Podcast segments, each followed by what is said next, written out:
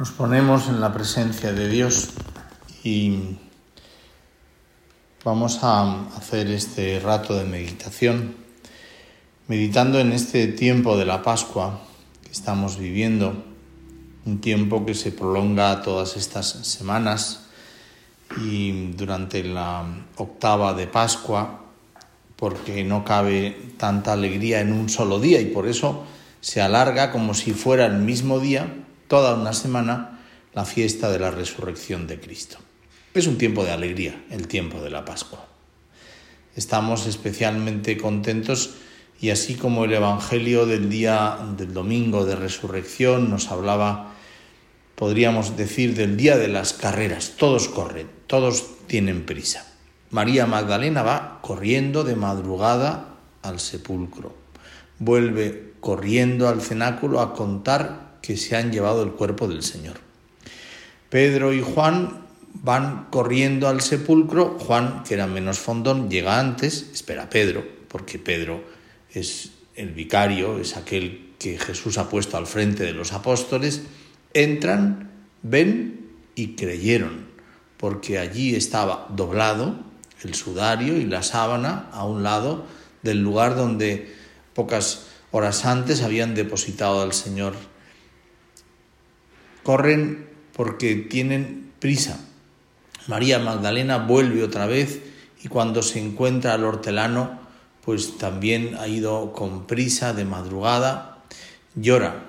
Llora porque se han llevado al cuerpo del Señor y no se da cuenta de que ese con quien habla no es ni más ni menos que el propio Jesús.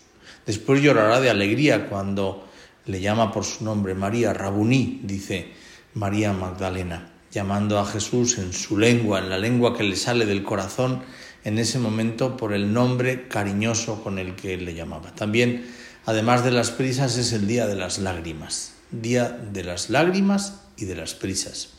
¿Por qué hay tanta prisa? ¿Por qué hay tanta velocidad en este día?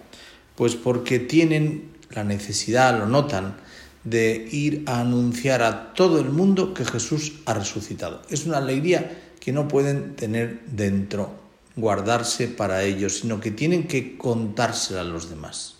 Es como si a ti y a mí nos tocase la lotería, la superloto, y nos tocasen, como le ha tocado a unos amigos míos, cuatro millones de euros.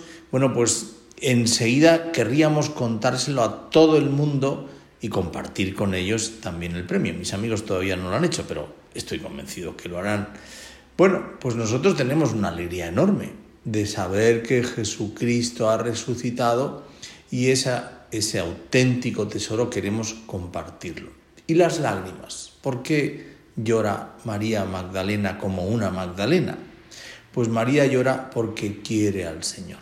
Son lágrimas de tristeza porque no está el cuerpo de Cristo, aquel a quien iba a embalsamar con tantísimo cariño el domingo por la mañana, muy pronto, porque la Virgen se lo habría encargado, y luego se convierten en lágrimas de alegría, porque llora por la alegría que tiene de que Jesús ha cumplido aquello que había prometido, ha resucitado tal y como había dicho. Y además, aquello que los profetas habían anunciado, que Jesús iba a resucitar, se ha cumplido. Termino con un propósito, una idea que creo que es muy interesante. La resurrección de Cristo nos hace entrar a todos en una nueva dimensión.